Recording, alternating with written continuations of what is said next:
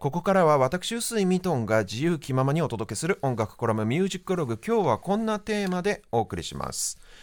ジャズ界の大谷翔平ベーシスト兼ボーカリストの石川クレナ衝撃デビュー。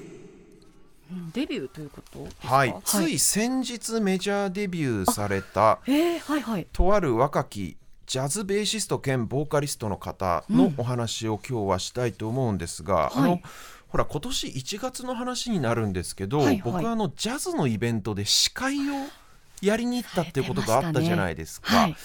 あの時にね出演されていたミュージシャンの方々っていうのが、まあ、あのベテランのジャズマンと若手のジャズマンがこうセッションをするみたいなイベントだったんですけど、はい。まあベテランの方々の演奏の素晴らしさっていうのは言わずもがななんですけれども、うん。若手の皆さんっていうのも本当に凄まじいミュージシャンシップというか演奏技術も素晴らしくて。はいはいで特にねあの若手ピアニストの坪坂健人さんという方が本当に僕舞台袖で見ててこりゃとんでもねえピアニストが出てきちゃったんだなっていうふうにすごく感心して見ていたんですけれども、うんうん。それでね、あのーその日のイベント以来坪坂さんのツイッターをフォローしたりなんかしていろいろ彼の活動の様子を追っていたんですけれども、はい。その坪坂さんいわゆる世に言うジャズっていうフィールドに収まらない活動をいろいろとしてて、あの歌手の方と組んで歌物のちょっとこうポップスというかジャズというよりは少しポップス寄りのユニットをやっていたりとか、あのバンドをやってたりとかいろんな活動をされてるんですけどその彼が組んでるユニットの一つに、はい。とソラヤ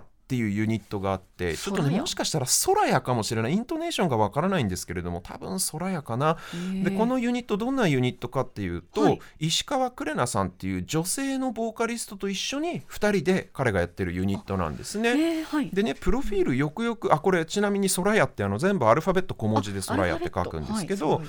プロフィールをねよくよく見てみたらねその石川クレナさんっていうボーカルの方が、うんベースも弾くっていうふうに書いてあるんですよ。うん。でもどういうことかなと思ったら、まあ、ベースをその名通り弾きながら歌うベース弾き語りっていうことをされてる人みたいで,、はい。でまあ、ベース弾き語りっていうスタイル自体がそもそも非常に珍しいわけですよ。まあ、ロックの世界だとポール・マッカートニーとかはベース弾きながら歌うしスティングとかもベース弾きながら歌うんですけど、でもやっぱり歌う人ってコードのコード和音が出る楽器で歌うケースが多いからギターとかあピアノとかねそうなるじゃないですか。ギターピアノのイメージありますね。でプラスねやっぱあの女性でベースを弾くっていうこと自体が割と珍しいケースで実は、はい。まあそのねこのご時世というかこの今の世の中女性だから男性だからという考え方自体が、まあ、非常に旧時代的な概念であることは重々承知してますし、ね、しかもなんだろうその僕としても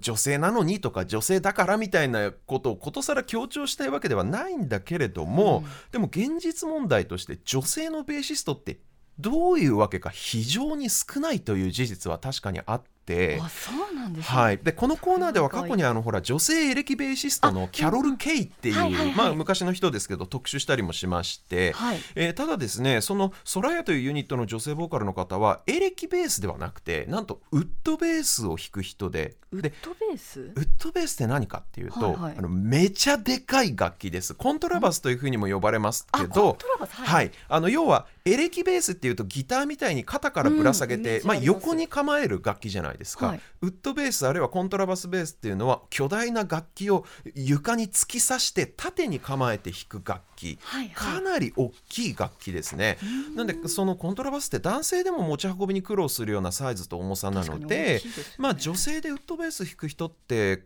まあ、ベースただでさえベース弾く女性ってどういうわけか少ないのにウッドベース弾くってなるともっと少ないんですよ。うんうんうん。でもジェンダー比率って言ったらこの日本の政治家かウッドベース奏者かっていうくらい圧倒的に女性が少ないわけですよ。でほらあの「のだめカンタービレ」って、うんはい、クラシックの音大生の漫画あったじゃないですか。大好き。でした。あの漫画の中でもコントラバスを弾く女性っていうのが、うん。音大生の中で音大におけるマイノリティとして描かれるシーンなんかもあったりして、これがねジャズのフィールドになるとなおさら女性のウッドベースのプレイヤーって少なくてーでこれ日本だけじゃなくて世界的に見てもかなり少ないです。っていうのもそもそもジャズっていう世界自体が長いこと男社会だったっていう側面もかなりあると思いますし。はいはいでまあ、アメリカではねエスペランサ・スポルディングっていうウッドベース弾きながら歌う女性の名手がいて、はい彼女が2000年代頭頃にヒットしてからは女性ベーシストっていうのも結構増えてきてるんですよ。うんうん有名どころだとそのまあエスペランサ・スポルディングもそうだしそうだなあとあのニッキ・パロットとかランディあブランディだ。ブランディ・ディスターヘフトとか、まあ、そのくらいかなり数えるほどしかいないレアな存在なんですね。はい。まあとにかく何度も言いますけど女性だから珍しいみたいな言い方自体がまああのその言葉自体が非常に旧時代的だし、ね。本人的に別にそういうふうに言われても嬉しくもなんともないとは思うんですが、うん。ただせっかくの機会なんで、ジャズの器楽奏者の世界におけるこの異常なジェンダー比率っていうこの事実にもちょっと皆さんにあの知っておいていただきたいというか思いをちらっと馳せていただきたいと思ったもんでちょっと前置きが長くなってしまいましたが、そのベーシスト兼ボーカリストの方改めて名前石川クレナさんと言いましてもともとねお父さんが彼女のお父さんがソウルミュージックのファンで,、でお父さんが家で趣味でエレキベースを弾いてたみたいなんですよ。だからちっちゃい頃からそのソウルミュージックとエレキベースにすごく親しんで育ったみたいなんですけれども、彼女が高校生になった時に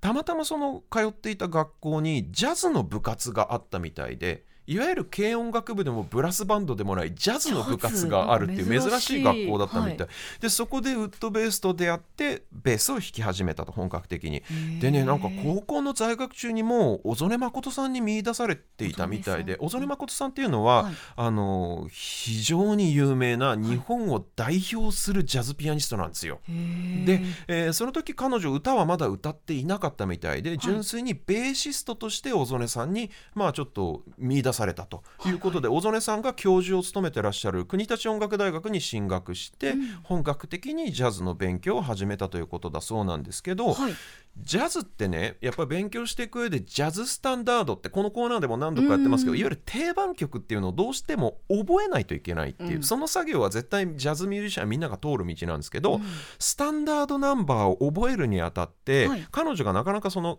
曲を暗記する、まあ、アンプするっていうことを非常に苦戦していてそしたら先生が教授が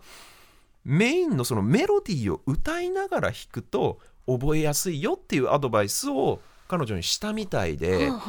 それでちょっと歌ってみたら歌うことの楽しさにも目覚めたということらしいんですよ、だからベースを弾きながら歌うようになったらしくて、はい。でこのコロナ禍でこのね、うん。なんかステイホームの時間ってあったじゃないですかあ期間が。うん。でそのコロナ禍において SNS にうん。このベース弾き語りの練習動画っていうのをアップしていったらそれが結構バズってしまって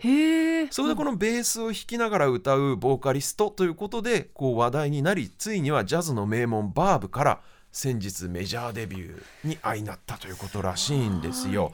まあとにかくそのさっきも言ったようにベースを弾きながら歌うっていうこと自体が非常に珍しい、特にジャズボーカルの世界ではまあ、うん。とても珍しいスタイルなんで、うんうん。そこがすごく注目されがちだとは思うんですがそもそもかの有名なジャズピアニストの小曽根誠さんが見出したくらいの音楽的な素質の持ち主ですから、はい。やっぱり1にも2にもまずベースの演奏が彼女本当に素晴らしくてでまあこれ何が素晴らしいって言語化するの結構難しいんだけど僕が思ったのはとにかくねあのピッチ感のセンスがすごくいいなと思ったんですよ。ピッチ感っていうのはねピッチっての音程のこと。音程あ音程の取り方がすごくセンスがいいなって思ってそのなんでこれ音程のことを言うかっていうと、はい。あのバイオリンとかコントラバスとかうん。って、あの音程を自分の指先で生み出す楽器なんですよ。確かに。音を外すも、正しい音を出すのも全部指先のほんとわずかな感覚で,、うん。で僕もちっちゃい頃チェロをやっていたんでよくその感覚わかるんですけどやっぱりねああいう楽器って本当に幼少期から日々稽古を積み重ねてないと、うん。そういうなかなか簡単にはね美しい音程って取れないもんなのよ。うん。でもこの方はね高校入ってから部活でベース始めたわけでしょ、うんスタートがやっぱだいぶ遅いわけですよ、それなのにこういうピッチ感のセンスで弾けるってちょっと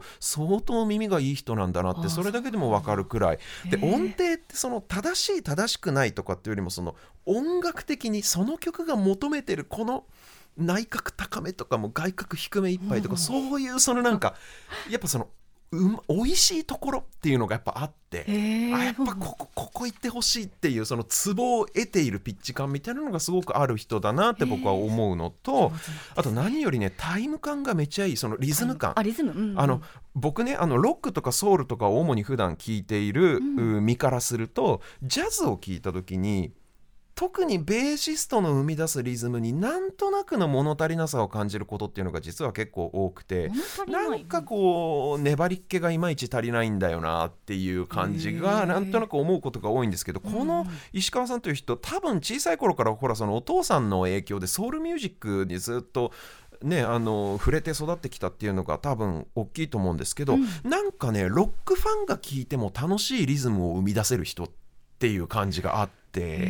なのでまあ実はソウルもロックもジャズも地続きでつながっているんだよっていうことをちゃんと感じられるタイム感を持っているというかね。広い意味でのアメリカンミュージックのバックグラウンドがすごくあるなって思える演奏をする人だなって感じるんですよ。まあそういうわけでねそのベースがとにかく素晴らしくてそして歌声も本当に素晴らしいんですけど多分ね、彼女はまあ、彼女はっていうか彼女とそしてその周りにいる若手のミュージシャン彼女の周辺のミュージシャンっていうのは本当に今後の日本の音楽の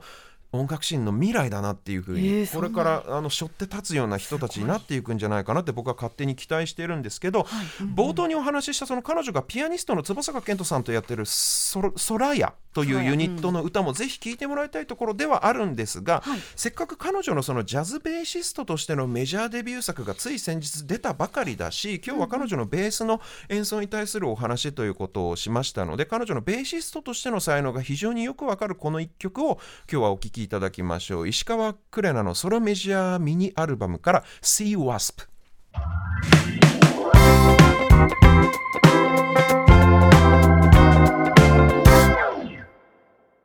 またちょっと喋りすぎちゃって曲あんまり聴けなかったですけど 石川クレナメジャーミメジャーデビューミニアルバムから「Sea Wasp」という曲でした。この曲は、あの歌もまあちょっとスキャットというか歌ってますけど、えー、と主にベースがフューチャーされてる曲ですね、いろいろあのいいろんなこのなんというかバリエーションに富んだ曲があるのでぜひねサブスクで簡単に聴けますので聴いていただければと。で本当になんかこのベースとボーカル両方できるところなんかが本当日本の音楽シーンの大谷翔平だななんていうのをねこの思ったところだったんですが大谷翔平と同じ1994年生まれだったっていう調べてみたら。まあそれだけなんだけど